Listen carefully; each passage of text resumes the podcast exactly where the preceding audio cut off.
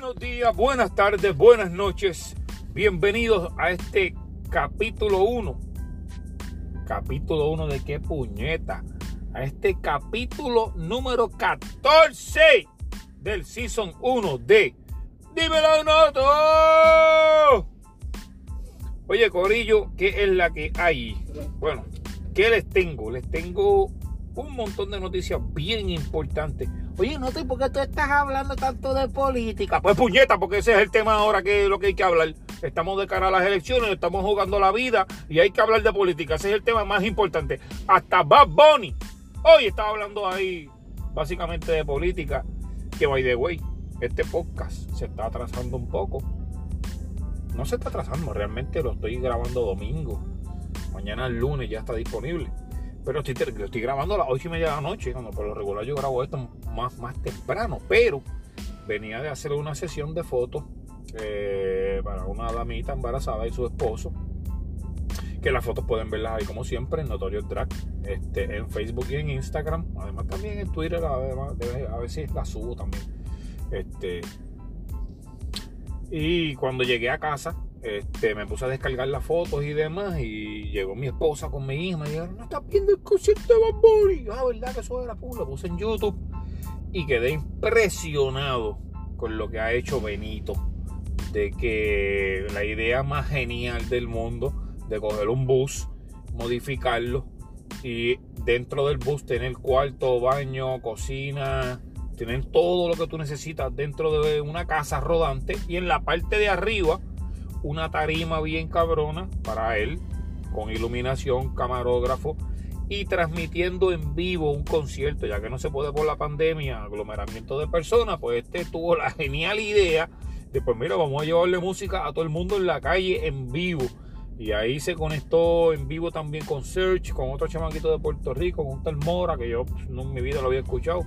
Aunque si había escuchado la canción, pero no sabía quién era Mora. Ahora que lo veo, para ponerla, acabo de dar la pauta de su vida también. Pero bueno, este eh, estuvo muy bueno el concierto y de verdad que yo tenía muchas ganas de despotricar en este podcast por todas las mierdas que nos han estado haciendo durante los últimos siete días. Los, los mandatarios, los vergatarios de este país, los carteludos de este país, porque eso es lo que son. Esto es un cartel de corrupción lo que hay aquí. Voy a empezar con el asunto este de la pérdida de un billón de dólares en fondos federales que había para el programa de Medicaid y no se usó y perdimos ese dinero.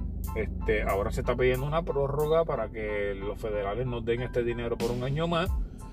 Pero tenemos que recordar que nosotros por lo regular hacemos un aporte del 40% de, el, de, de taxes federales para que de ahí no te sea, nosotros pagamos el 40% de Medicaid y los federales ponen el otro 60%.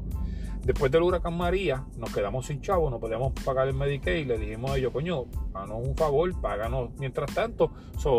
los federales desembolsaron este dinero y este gobierno nefasto de mierda, después de Ricardo Rosselló, se estuvieron comiendo la mierda porque pues al parecer tenían más tiempo para estar hablando mierdas en el chat en vez de ponerse a buscar este, alguien que le gestionara estos fondos federales y se perdieron. Ahora, este, Wanda Vázquez tampoco hizo un carajo con estos chavos y se perdieron. Entonces, ahora pues, debemos recordar que 1.4 millones de personas en total en Puerto Rico dependen de estos fondos, porque con estos fondos que se pasa, se paga la tarjeta de salud del plan de salud de Puerto Rico. Vaya, yo no tengo, pero hay 1.4 millones de personas, de los 3.2 millones de personas que viven en esta isla, que se benefician de esta tarjeta de salud.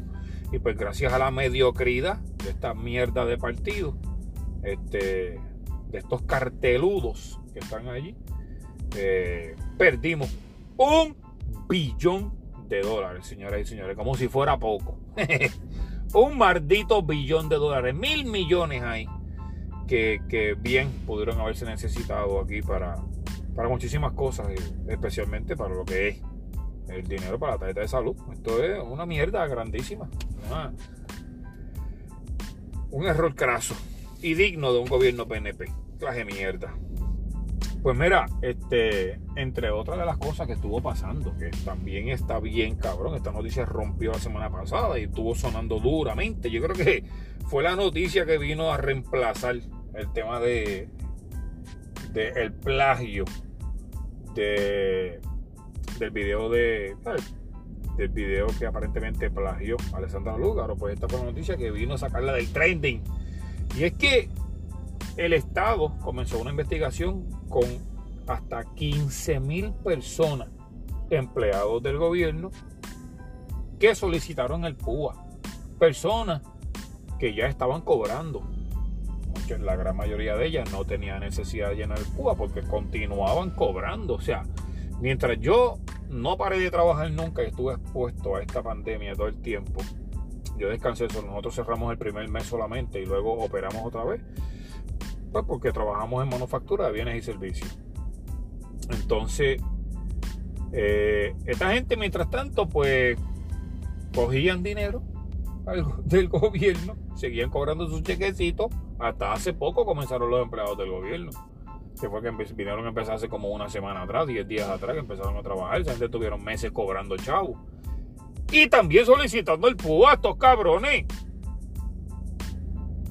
Dentro de la investigación, también sugiere que hay hasta 3.500 personas que pertenecen a policías, bomberos, paramédicos, enfermeros, que también entre ellos el Departamento de Seguridad, hasta 3.500 personas que están adscritas al Departamento de Seguridad de Puerto Rico, también solicitaron el PUA cuando no era necesario. Bueno, eso es lo que se presume. Los federales comenzaron a investigar ya comenzaron las primeras sentencias por el asunto del PUA y déjeme decirle que la primera sentencia le metieron con todo al tipo. Supongo que el Departamento de Justicia enviando un mensaje de que esto es lo que va a pasar a los que están este, defraudando el PUA, defalcando el PUA. Le han metido seis años a un sujeto por levantar las manos en cuatro artículos, en el fraude de intentar fraude, este, defalcar a través de fraude, eh, un programa federal, este, sometimiento de documentos que habían sido también modificados, eran cuatro cargos en total y agarró seis años por un cheque de 10.800 dólares. ¿Qué ustedes creen, mi gente?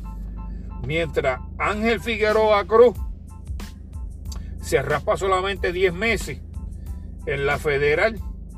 Este, el, el, director de asuntos gubernamentales, este, que era el hombre que estaba haciendo todo el esquema del Crepagay y de los empleados fantasmas, del cual hablé en el podcast número 13, en el podcast pasado. Pues este hombre agarró nada más que 10 meses por hacer un desfalque de cientos de miles de dólares, posiblemente hasta millones de dólares de su bolsillo del mío, eh, por el esquema de los empleados fantasmas.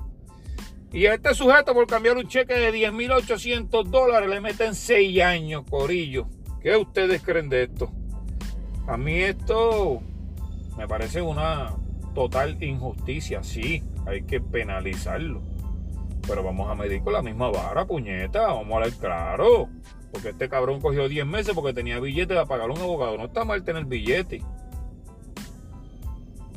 Pero se cae de la mata que se les ve la costura cuando le meten por 10.800 dólares 6 años a una persona de escasos recursos versus a un cabrón que estuvo jugándose miles, posiblemente millones. Y le dan 10 meses. Mire qué cosa cabrona. Pues, este otro capítulo más. Eh, directamente desde la isla de Macondo. Pues entre otras de las noticias que estuvo rompiendo esta semana, los últimos siete días, ustedes saben que ya obviamente pues comenzaron las clases. Este, dentro del programa de gobierno estaba a comprar unas laptops para darle a los niños, porque ahora las clases por el asunto de la pandemia son online. El gobierno recibió 2.2 billones, el Departamento de Salud y Educación fueron los que más cogieron las partidas más grandes de este dinero. Además del fondo de emergencia se le otorgó casi 875 millones de dólares más, casi un billón de dólares más al Departamento de Educación para bregar con este asunto de la educación a distancia. Que recompraron tablets para todo el mundo. Todavía es el sol que no han llegado las tablets a la gran mayoría de los jóvenes que comenzaron ya las clases. Ya a mí me llegó, ya mi hijo tiene su tablet. Este, yo no tengo ningún tipo de problema, pero estoy diciendo esto por la cantidad de personas que todavía están sin las tablets que se les está haciendo muy difícil porque en la casa solamente tienen un celular y tienen dos o tres hijos para hacer todas las asignaciones está súper cabrón porque hay que decidir entonces a quién vamos a darle clase y a quién no. Pues si no tenías tablets, la otra alternativa eran los módulos, los famosos módulos. Yo, el semestre pasado, el nene mío tomó los módulos no había, yo tenía computadora, usamos los módulos, los tuvimos que imprimir todo para poder hacer la, clase y estuvo, estuvo bastante fuerte. Este, el semestre pasado cuando inició toda esta mierda online, ¿ves? Este, este semestre ya ha sido un poquito más suave porque ya él sabe más o menos del poco de experiencia que tomó los primeros meses de este año, cuando la pandemia. Pero este, hay una gran cantidad de personas que no tienen ni los módulos ni las computadoras. En ese sentido, la gente que no tiene módulos, mire qué cosa cabrona. Porque el secretario de Educación mandó a pedir los módulos a Colombia, alegando que en Puerto Rico no habían imprentas disponibles que pudieran hacer este trabajo, según lo requería el Departamento de Educación.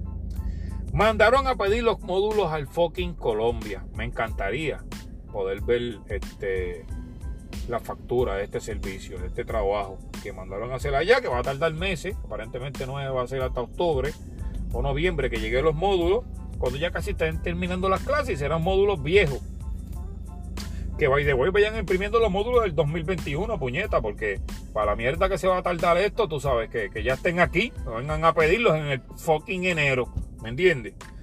Pues la cosa es que los módulos no han llegado. ¿Por qué? Porque puñeta, el Departamento de Educación se le ocurrió la genial idea de pedirlos allá a Colombia, cojones. ¿Eh? El secretario del Departamento de Educación, el señor Elogio Hernández, dice que el contrato se hizo en conformidad con las normas de la agencia. ¿Ah? Yo, dudo mucho de esto, mano. Esta excusa que este hombre está dando, en conformidad con las normas de la agencia, para el carajo. Usted está tan conforme de esta mierda, puñeta. Tantas imprentas que hay en el fucking Puerto Rico para hacer esta mierda.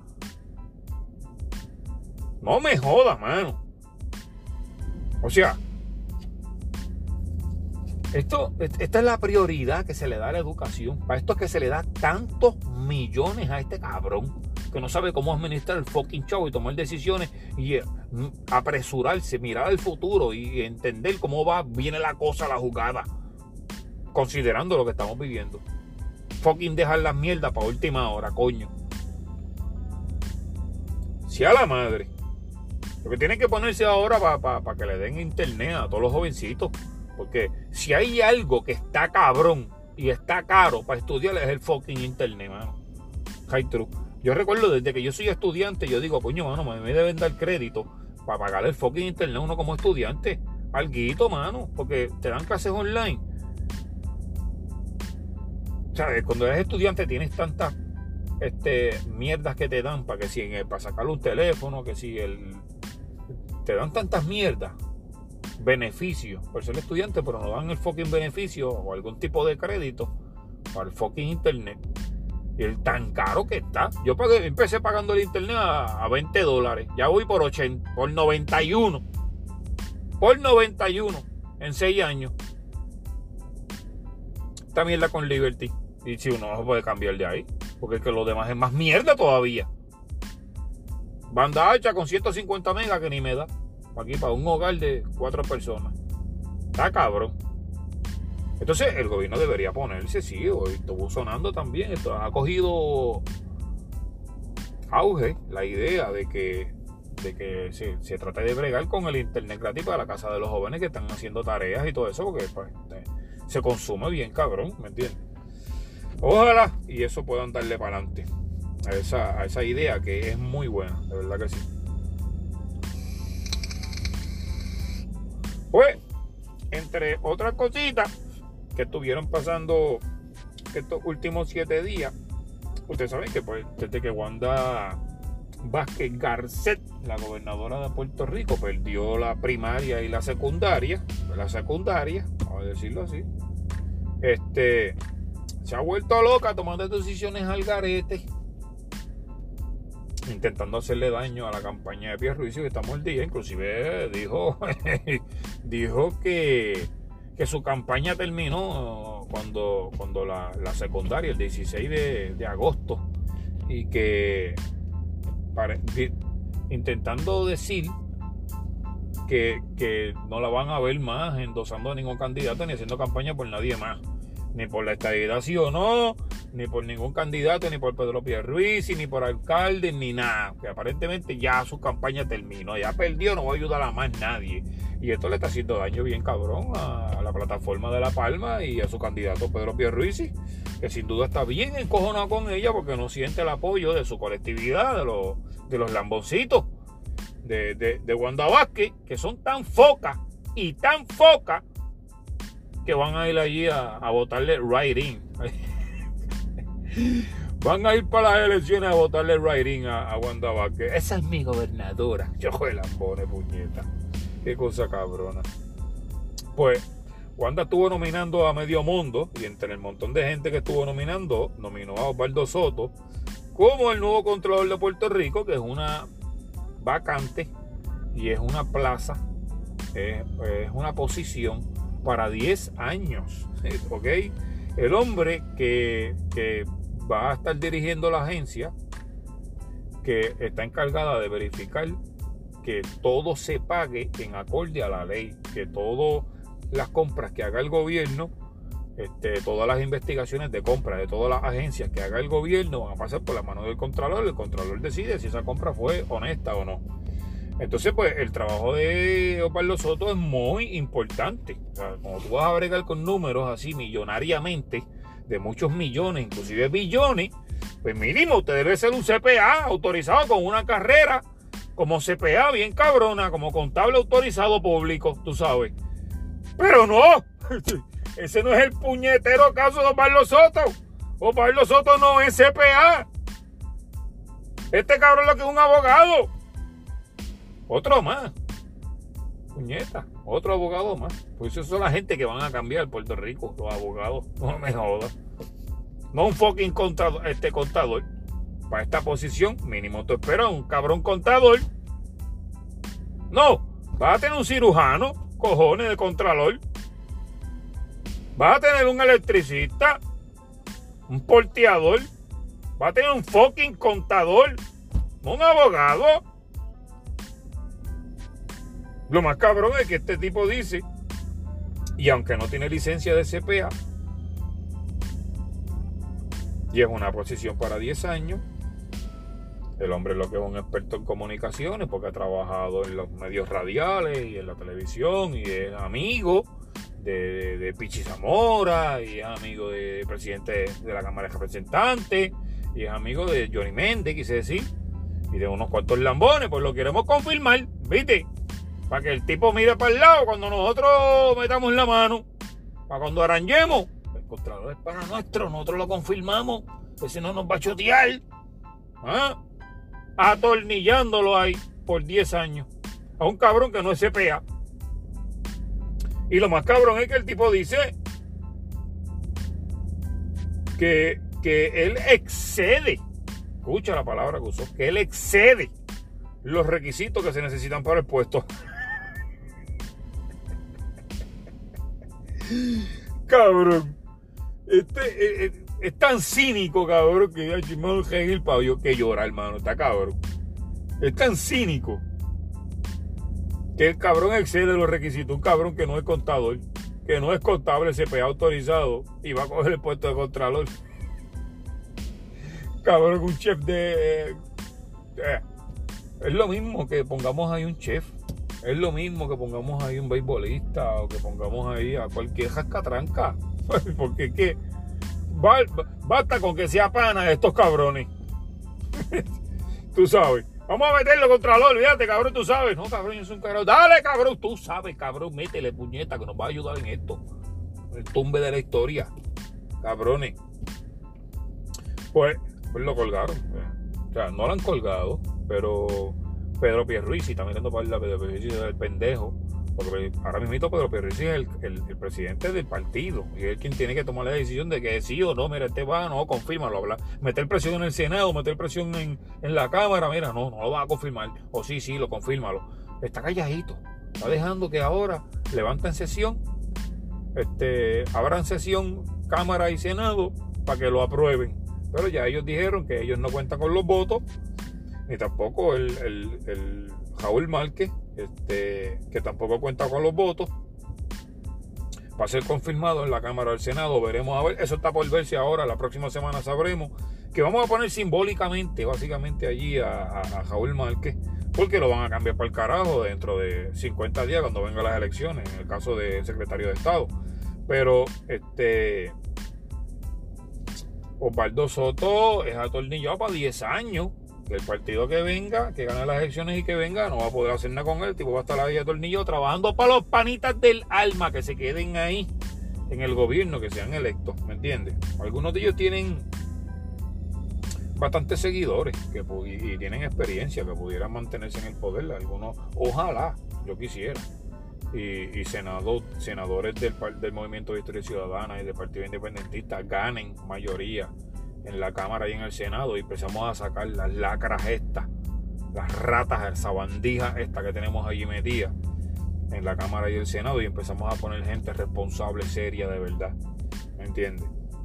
Así como pudimos poner las elecciones pasadas al, doctor este, no me olvido el nombre de él, el doctor este de la calle, de los enfermos, que ganó un montón de votos, me olvido, Valga Pidot, el senador Valga Pidot pues ahí estaba Wanda volviéndose loca, nombrando a todo el mundo. Ahí nominó a 28 jueces y a 38 fiscales, como 60 personas que también dijeron que no tienen los votos. la cámara, ahí salió Tomás Rivera Chat ahora que, ya rompió con Wanda. si no lo sabía, Tomás Rivera Chat rompió con Wanda, lo dije la semana pasada. Hubo reunión a puerta cerrada Rivera Chat va a apoyar a Pedro Pierruisi y ya está tirándole la mala a Wanda y le está colgando todos los nombramientos. Olvídate de ahora pasarle la manito y salir en su defensa. Ese mamabicho que se pasaba hablando mierda de Pierruisi, ustedes lo ven ahora lamboneando, lo han visto en las redes lamboneando, salió ahí diciendo que el debate lo ganó Pierruisi, que la estadidad es el único camino, el cabrón dijo. ¿Qué clase lambón? Digo que el, que, que, el bipartidismo es lo único que nos queda, que lo demás es feca, que lo demás son revolucionarios. Está cabrón, se toma aquí gracha un payaso. ¿Qué sujeto este más cabrón? ¿Qué, qué, qué buscón? Yo parece que ya caducaron, como él le dijo a Pedro Pierruiz y sus lealtades. Este hombre lo que es un buscón, otra lacra, que tiene miedo que lo saquen para el carajo. Entre otras de las personas que Wanda también estuvo intentando atornillar fue el alcalde, el derrotado alcalde de Ceiba, uno de los alcaldes que corrió para la primaria, la secundaria y perdió, lo derrotaron y ella vino, ella vino, vino, cabrona, con su respeto. y, y nombró este, al alcalde de Ceiba para la, la Junta de Subasta de Compra. Para que tenga un puestito ahí, ¿me entiende? Y vacile. Ay, miren. Este, este es el equipo del cambio, Corillo. Este es el equipo del cambio. Ahí está Wanda. Ay, viene. Está, está bien apretado y el Partido Nuevo Progresista está bien apretado y eso me tiene con una alegría, me tiene con un regocijo, que se están destruyendo poco a poco, que la lucha interna que tiene el partido adentro no permite que se desarrolle Pedro Pierruisi y luzca tan mediocre como lució en el debate este pasado jueves. Pero bueno, antes de entrar a eso, quería mencionar que en la, en la lucha por la presidencia de los Estados Unidos, vía en cara a, la, a, las elecciones presidenciales que van a haber ya pronto en Estados Unidos, en noviembre, pues este, esta pelea que tiene entre Joe Biden y, y, Donald Trump de, de, darnos cariño y afecto, de pasarnos la manito ahora y querer demostrarnos que les importamos, que lo que quieren es nuestro voto, porque ellos saben muy bien que los votos de los puertorriqueños son los más importantes ahora mismo en Florida por la gran cantidad de puertorriqueños que han ido a vivir no solamente a Florida, también en North Carolina, en Chicago, en, Pensilvania, este, en Nueva York, en varios estados en, los que pues hay una gran cantidad de puertorriqueños y ellos necesitan ese voto puertorriqueño y pues, pues están en las campañas hablando bien la cuál es el que más nos quiere, el que más nos va a dar. Joe Biden dijo que no iba a abogar por la estadidad, pero que iba a defender la decisión que tomara el pueblo y que iba a tomarla, a cogerla. Pero también mencionó que le iba a intentar dar a, los puertorriqueños que viven en Puerto Rico los mismos beneficios que reciben los puertorriqueños que viven en Estados Unidos sin pagar esos taxes. Eso está por verse, porque eso está bien cabrón, ¿me entiendes? Este, que básicamente eso serían aumentos en todos los, eh, los, los planes federales, que, los fondos federales que llegan a Puerto Rico, este, pues sería un aumento en casi, en casi todos los departamentos, sin tener que pagar este, ese tax por ser un estado. Eso, está, eso estaría por verse, eso está bien cabrón. Entonces, como Trump sabe que eso que tiró Biden está, luce tentador, pues él quiso ponerle la cherry al pastel y cogió y envió 13 billones de dólares, casi 13, fueron 12.8 billones, algo así.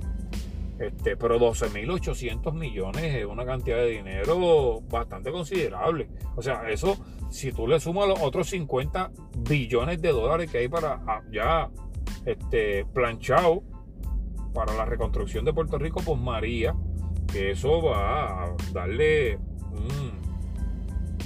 Eso va a ser un, un energizante para la reconstrucción, para la construcción, para la, la ¿cómo se llama? La, la producción de básicamente de todos los bienes que se van a estar desarrollando en Puerto Rico para la misma reconstrucción de la isla, ¿me entiendes? Aquí se va a vender más cemento, se va a vender madera, va a haber construcción, va a haber este la economía va a correr, va a haber más chavos en la calle, ¿me entiendes? Van a haber más trabajo, supongo que bajará el desempleo.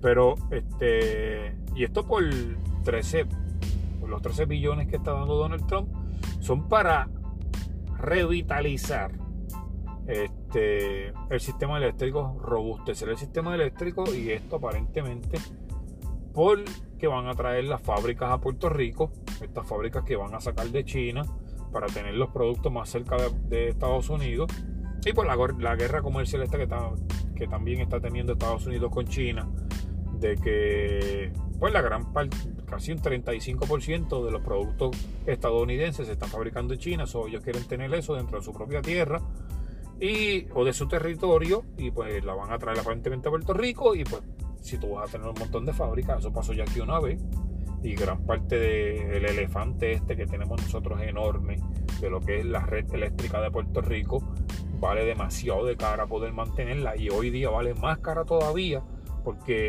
no usamos gran parte de estas plantas porque ya no necesitamos tanta generación de energía como la necesitábamos como teníamos las 936 que era una gran cantidad de fábricas manufactureras y de farmacéuticas que operaban en Puerto Rico que cuando estas se fueron, pues gran parte de ese sistema eléctrico dejó de funcionar, o sea, dejó de usarse y quedó en desuso y comenzó a volverse obsoleto, viejo.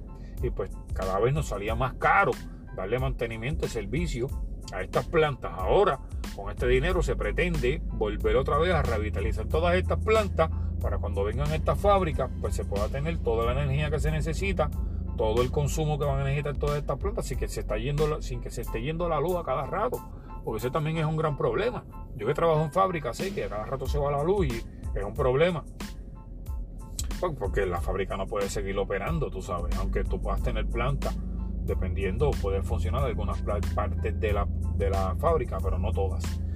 Este, y pues bueno, en ese sentido, ahí vino Trump y dijo, ajá, que tú le vas a dar todos esos beneficios sin pagar taxes federales. Pues yo le voy a dar 13 billones, papi. Pues este, esto sumado a los otros 50 billones que ya les mencioné. Eso está súper bien. Eso se oye muy bien. Veremos a ver. A mí no me importa un carajo. Los dos se pueden cagar en la madre que los parió. Pero si van a darnos estos beneficios, yo espero que puedan ser bien administrados y tal vez.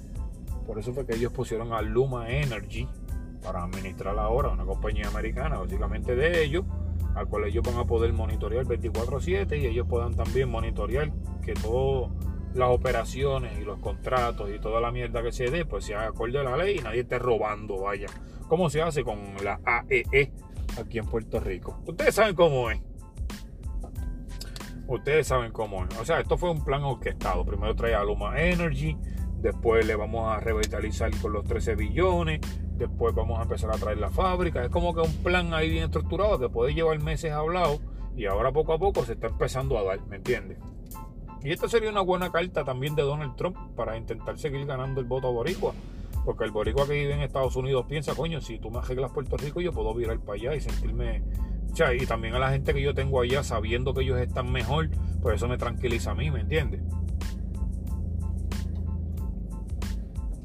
Aunque en el fondo todos sabemos que Trump es un tremendo huele bicho y Joe Biden también. Mira, ¿vieron el debate? Que voy a terminar con eso. ¿Vieron los candidatos?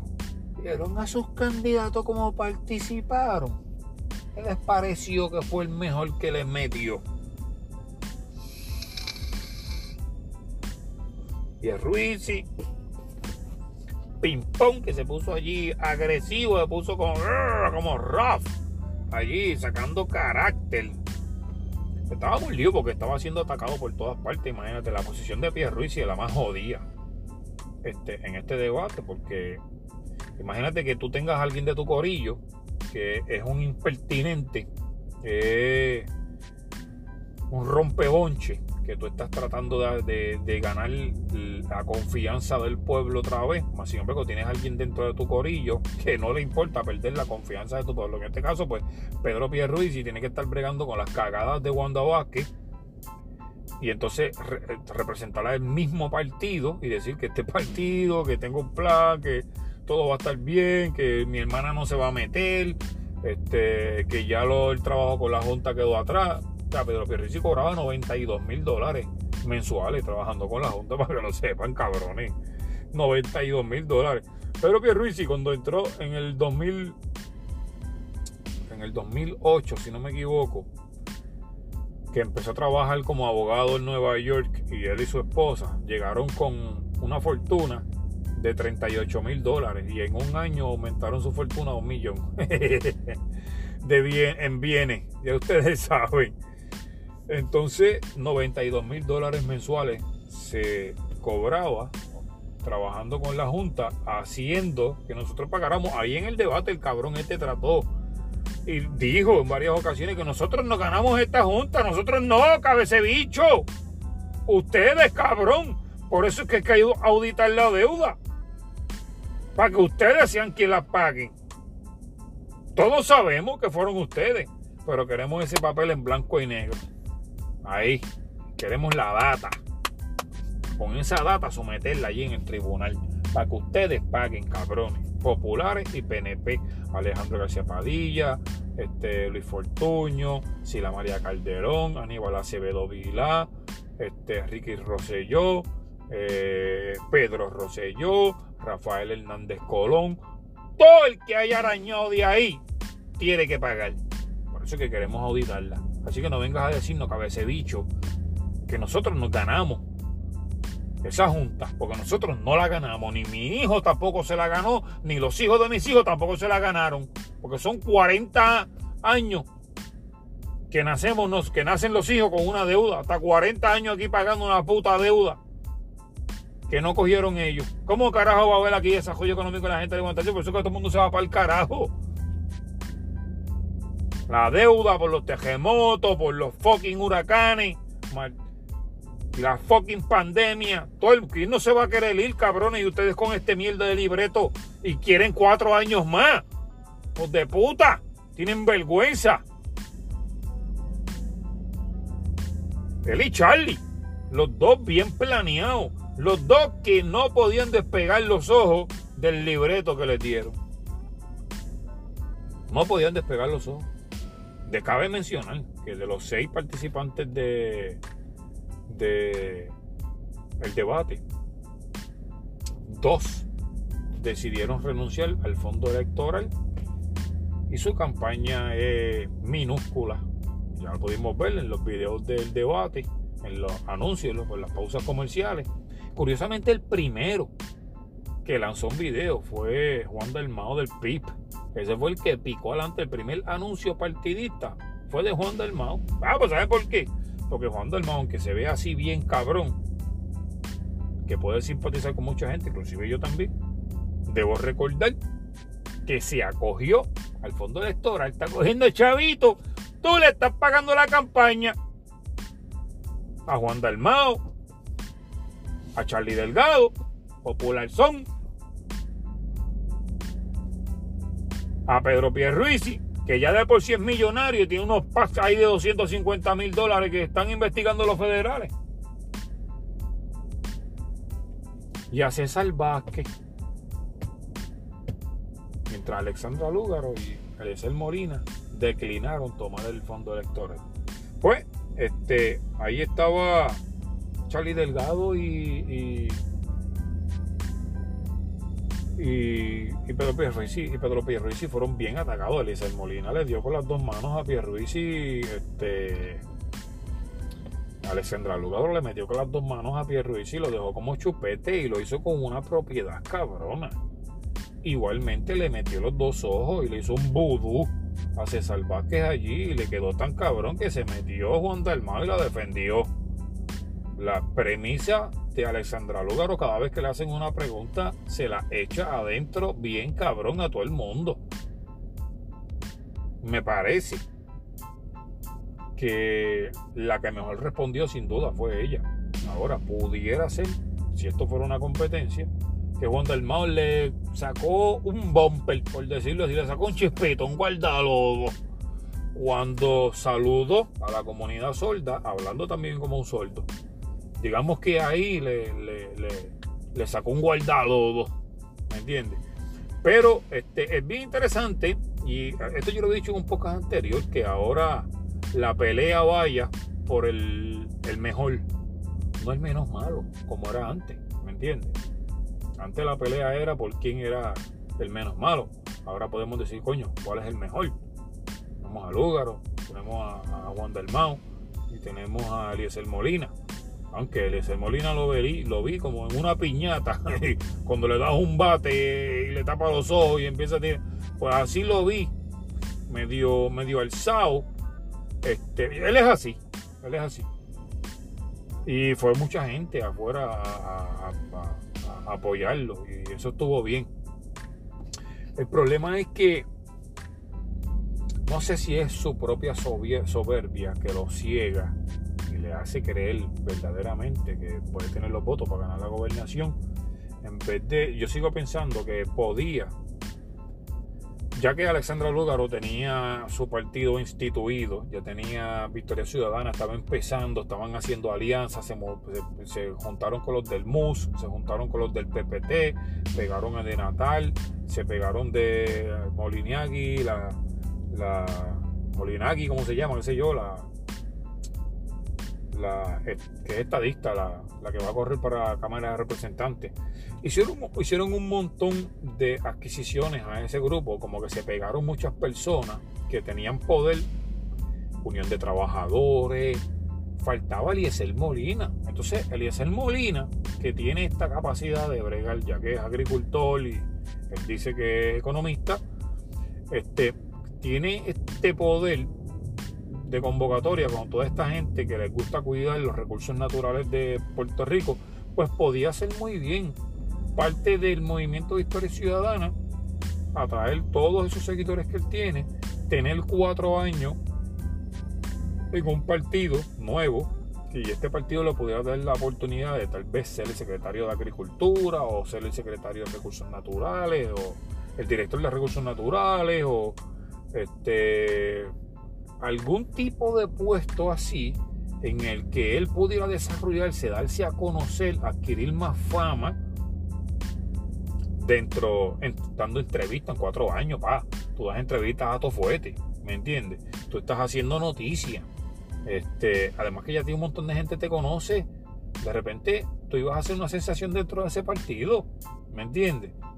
Posiblemente para el 2024 tú podías correr, tal vez en una primaria contra Manuel Natal, a ver quién de ustedes dos salía, ¿me entiendes? Porque eso es lo que yo creo. Si Alessandro Lugano no gana ahora en el 2020, en el 2024, Manuel Natal viniendo de la alcaldía de San Juan, se va a tirar para la gobernación porque va a tener la mayoría de edad para poder hacerlo. Y ahí mm, supongo que Alessandra Lugaro pues diría, mira, dale tú ahora, porque ya yo le metí dos veces, métele tú. Si estuviese Lencer Molina, pues entonces te metes en una primaria y ustedes dos, el mejor, los dos están cabrones, ¿me entiendes? Ahora le da un poquito de ventaja también a Manuel Natal porque viene de tener un puesto administrativo como alcalde, este, que pues, pudiera tener esa experiencia extra como administrador, aunque si Molina está dirigiendo una agencia como la de recursos naturales o la del Departamento de Agricultura, igualmente va a tener experiencia en administración. O sea, el partido se fortalecería, porque si a última hora Eliseo Molina no se unió al movimiento de historia ciudadana porque dijo, aparentemente eso fue lo que dijo, eso fue una de las preguntas que le hicieron a él en el debate y él dijo que, que no se había unido al movimiento de historia ciudadana porque era otro partido más que venía a administrar la colonia. Pero es que, y de hecho lo dijo ahí en el debate, que todos venían a administrar la colonia, inclusive él. Porque es que tú te crees que en cuatro años esto va a cambiar, esto va a seguir siendo la misma colonia, cabrón. O sea, tú también venías a administrar la colonia. Mamá diga que no. De hecho, hasta Juan Dalmao viene a administrar la colonia. Porque Juan Dalmao no viene a administrar aquí una tierra independiente. Pedro Pierruisi viene a administrar la colonia. Porque Pedro Pierruisi no va a cambiar esto en esta y esto no depende de él. No depende del sí y no que van a hacer el plebiscito que se va a hacer el día de las elecciones. Tampoco depende. Porque ya los federales dijeron que eso no va. Que no lo van a coger. Pues en ese sentido yo pienso que el Molina era la ficha del tranque y sigue siendo la ficha del tranque. Va a ser la pieza clave para que el movimiento de Historia Ciudadana no gane las elecciones. Este, porque necesitan casi 500 mil votos y Alexandra recaudó 175 mil. Llegar hasta, llegar hasta 500 mil, estamos hablando de 325 mil votos más. Está súper cabrón eso este, muy cabrón llegar hasta allá. Eh, aunque ya también pudiera ganar con cerca de 32, 33%. Puede pasar también. Este, eso puede pasar. Pero bueno, todo está por verse. Lo cierto es que el debate estuvo muy bueno, de verdad. Eh, les aconsejo a todos ustedes que me estén escuchando que estén pendientes para el próximo debate. Eh, porque eso les va a ayudar a tomar una mejor conciencia de cuál es el candidato. Lo que yo he venido diciendo, yo no quiero decirle aquí a nadie por quién tiene que votar. Inclusive a mi hija y a mi esposa sacaron, mi hija sacó la, tarjeta electoral por primera vez y mi esposa llevaba como 20 años también sin votar.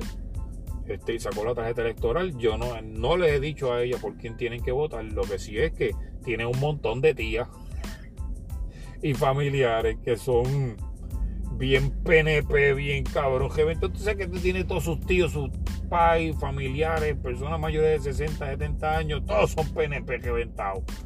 Este, y son fundamentalistas bien cabrón, que no solamente que sean PNP, sino que son de los PNP, que tienen el cerebro lavado y piensan que si te ponen la vacuna del 4G te van a meterle la, la vacuna de, de el COVID-19 porque te van a meter el chip ahí de, Bill Gates. Sí, porque ese es el tipo de información que se pasan enviándole a uno, los tíos de uno, Y entonces estos son los mismos tíos eh, que todavía creen en la lucha libre, en Calito Colón y todos cabrones.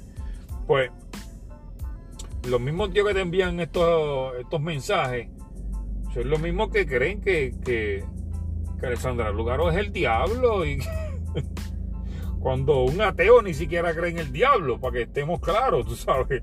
Los ateos creen en la evidencia empírica observable, los ateos creen en la ciencia, los ateos creen en, el darwinismo, creen en, la teoría de la evolución de las especies como, como teoría alternativa a la vida en la Tierra.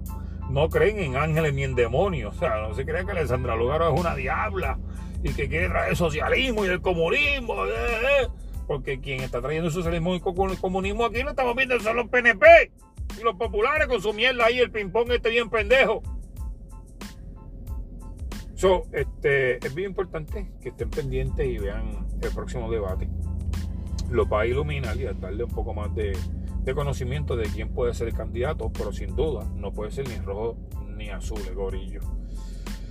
Bueno, este Eliezer Molina lució bien, digamos, promedio. César Vázquez, ¡buh! Ahí cogieron, se la echaron adentro 15 veces.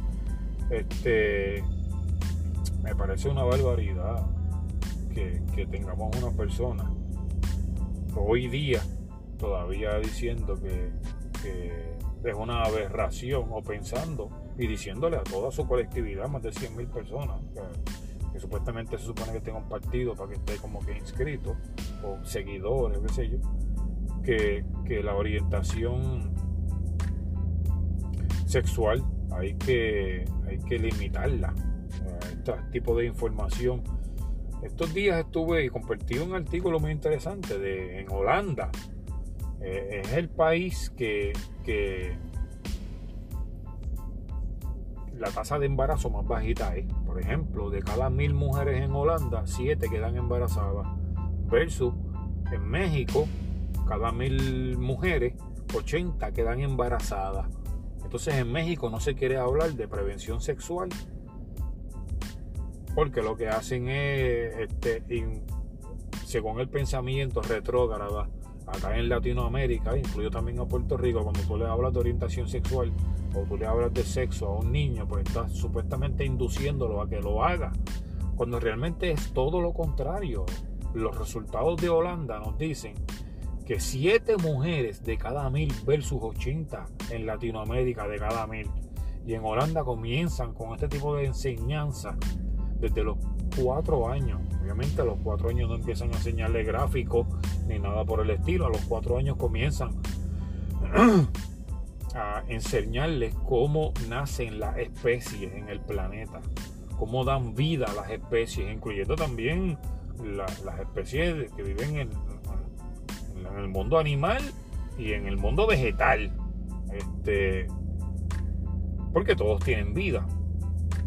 Luego eventualmente a los 8 años se les comienza a dar otro tipo de información y luego eventualmente a los 11 años pues con información, con más literatura y imágenes. Este, que estas imágenes que la gente ve por ahí se cree que se lo dan a los niños a los 4 años, no señores, se lo dan a los niños ya después de un proceso que también está el, el padre involucrado y a los 11 años que comienzan a enseñarles imágenes este, de relaciones sexuales y cómo, cómo queda fecundado un óvulo. Que esto es algo completamente normal en, en Países Bajos, en Holanda lo hicieron y ya los resultados han sido excelentes, inclusive bajaron las propagaciones de las enfermedades por transmisión sexual, incluyendo también el VIH. O sea que ha sido un éxito allá. Saquémonos es la venda de los ojos, Corillo. O sea, una chamaquita, como tenga 10 años y quiere elegir hacer taekwondo o, jugar baloncesto o coger motocross, no es machúa. ¿Está bien? Si ella escoge eso y no escoge hacer bailar o no escoge hacer ballet o no escoge el modelaje, no, no es machúa. Un hombre que escoge ser enfermero, que escoge ser bailarín, que escoges el beautician, no es maricón por eso. No es gay por eso. ¿Está bien? Ni es afeminado por eso. ¿Me entienden? E, ese es el punto del asunto de la orientación sexual y de la educación de cómo debe pues respetarse la orientación sexual de cada persona, que se joda. ¿A usted le gustan las mujeres? Quédense con las mujeres. ¿Le gustan los hombres? Quédense con los hombres. Ya no, que sea que el hombre está besando a otro hombre, eso es problema de ellos. Que se joda. Eso lo hay desde los tiempos de Herodes. Eso lo hay hasta en el mundo animal. Mamíferos se les ha encontrado haciendo ese tipo de comportamiento. Si a usted no le gusta, pues no se lo coma. Ya está. Pues bueno, Corillo, este, eso es todo lo que iba a decir. Eh, creo que ya liberé el estrés. El concierto de Bad estuvo bien cabrón. Y ustedes saben que pueden seguirme en todas mis redes sociales, allá en Notorious Drag, en Facebook y en Instagram, y Notofoto 2 en Twitter. ¿Ok? Este, ustedes saben si quieren un trabajito de fotografía bien violento, me pueden tirar por ahí por el, por el Messenger de, del Facebook o del Instagram que les respondo la brevedad posible. Eh, un saludo a todos, un abrazo, los llevo y será hasta el próximo capítulo, si el divino movimiento gravitacional terrestre lo permite, en Dímelo, no,